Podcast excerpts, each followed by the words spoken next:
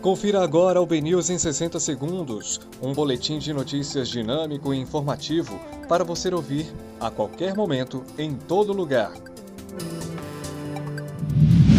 Olá, uma excelente tarde para você. Hoje é dia 29 de setembro de 2020.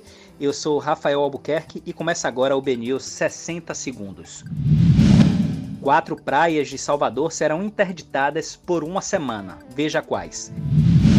Câmara de Salvador aprova benefícios fiscais para reduzir impactos da Covid-19.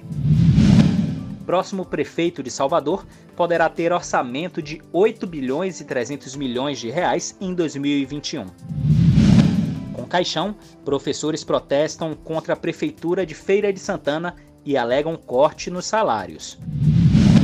Defesa da família de empresário morto acredita em pena máxima para Yuri Sheik. Polícia Federal cumpre mandado em residência de ex-juiz do TRE Bahia.